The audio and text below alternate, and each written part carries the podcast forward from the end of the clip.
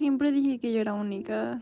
Y llamar las letras y no sé si tenga sentido, pero siempre la veía leyendo poemarios o en Pinterest leyendo frases.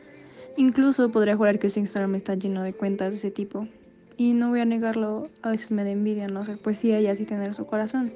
Pero igual siento que nadie sería tan digno de sacarle lágrimas y suspiros, incluso sonrisas como lo hacen esas letras. Nunca supe escribir poesía, igual no quería, porque estoy segura que todo sería por ella y para ella. No porque mi mundo gira alrededor de ella, sino porque ella es mi mundo. Ella vivía respirando poesía. O tal vez ella era la poesía.